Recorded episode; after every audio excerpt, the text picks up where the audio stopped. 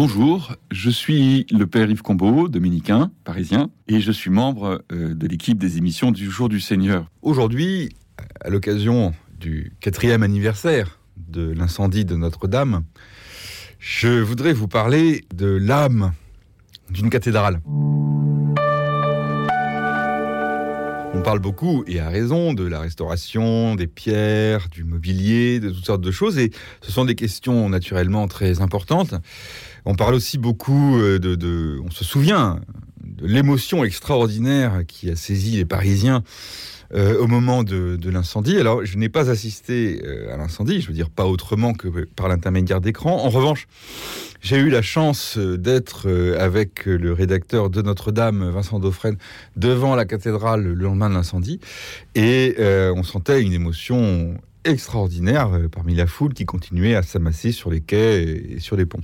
L'âme d'une cathédrale, ce qui fait, je dirais, la vie d'une cathédrale, est quelque chose de difficile euh, à définir. C'est d'ailleurs ce à quoi s'était attaqué Victor Hugo dans son célèbre roman, constatant que Notre-Dame de Paris, à son époque, euh, au début de la première moitié du 19e siècle, Notre-Dame de Paris était devenue presque une coquille vide.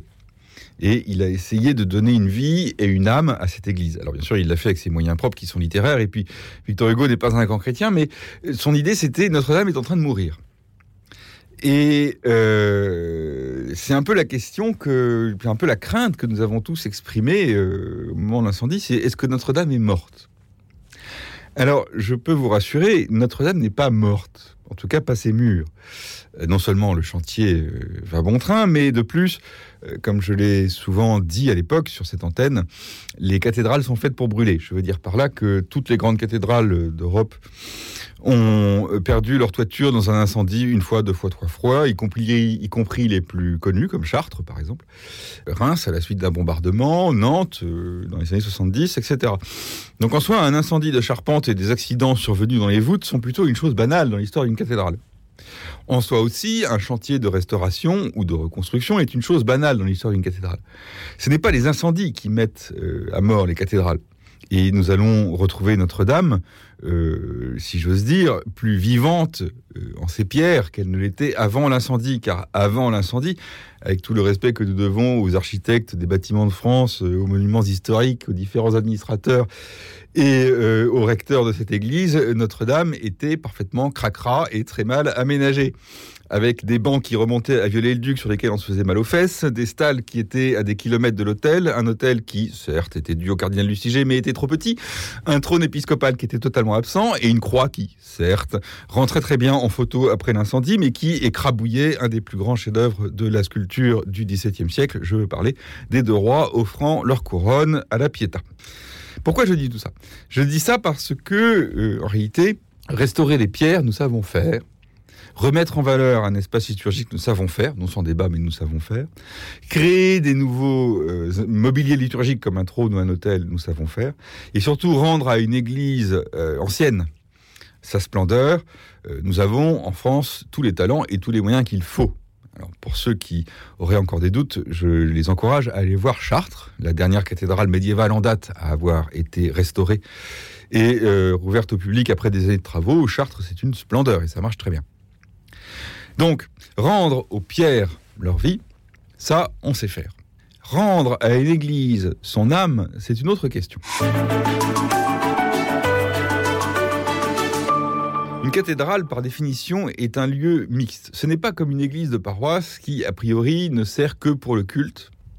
Et donc, l'âme de cette église se trouve dans le culte qui y a lieu.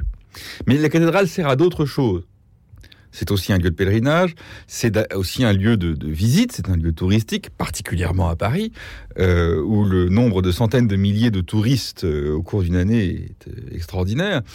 C'est un, lieu de, visite artistique, c'est un lieu de visite, je dirais, simplement touristique, au sens où on vient chercher des impressions, si vous voulez, des sentiments, des impressions de vitraux, des choses comme ça, sans démarche religieuse particulière. Et par conséquent, avant l'incendie, il était devenu parfois un peu difficile de euh, célébrer le culte à Notre-Dame. Euh, non pas que euh, on y mettait des, obstacles, mais si j'ose dire, si vous vouliez célébrer une messe dans une chapelle latérale, bah, c'était impossible parce que c'était un foutoir de chaises empilées derrière les grilles. Et si vous vouliez simplement prier devant le Saint-Sacrement, vous étiez dérangé toutes les quatre minutes par les annonces des visites dans toutes les langues de la terre, un peu comme les départs d'un avion dans un aéroport.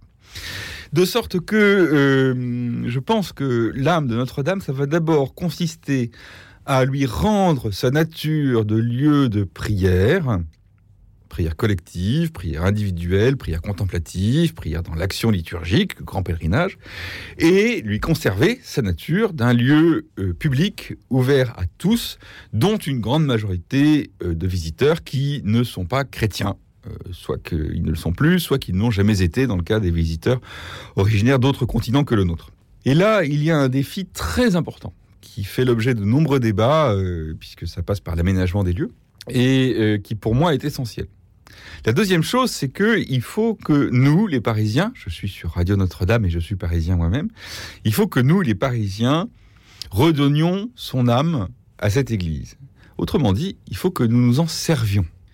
Et euh, là, je, je crois qu'il y a un vrai effort de la part aussi bien du clergé, j'en fais partie, que des fidèles il faut que nous nous donnions rendez-vous à Notre-Dame. Il faut que les associations, les grandes associations de jeunesse prennent l'habitude de retourner à Notre-Dame. Il faut que, euh, je, me permets de dire ça, je ne suis pas euh, diocésain de Paris, je suis dominicain, mais il faut que l'évêque et les chanoines fassent vivre cette église. Il faut que le recteur s'ingénie à animer la vie dans cette église, fasse un large accueil, ce qui était en fait le cas euh, avant l'incendie. Et que vraiment on se réapproprie cette magnifique église comme le lieu central de la prière des Parisiens. Et un petit peu d'invention, un petit peu de... Euh, comment dirais-je On avait un peu laissé Notre-Dame à sa majesté et aussi à son usage touristique. Je dis un peu, faut pas exagérer.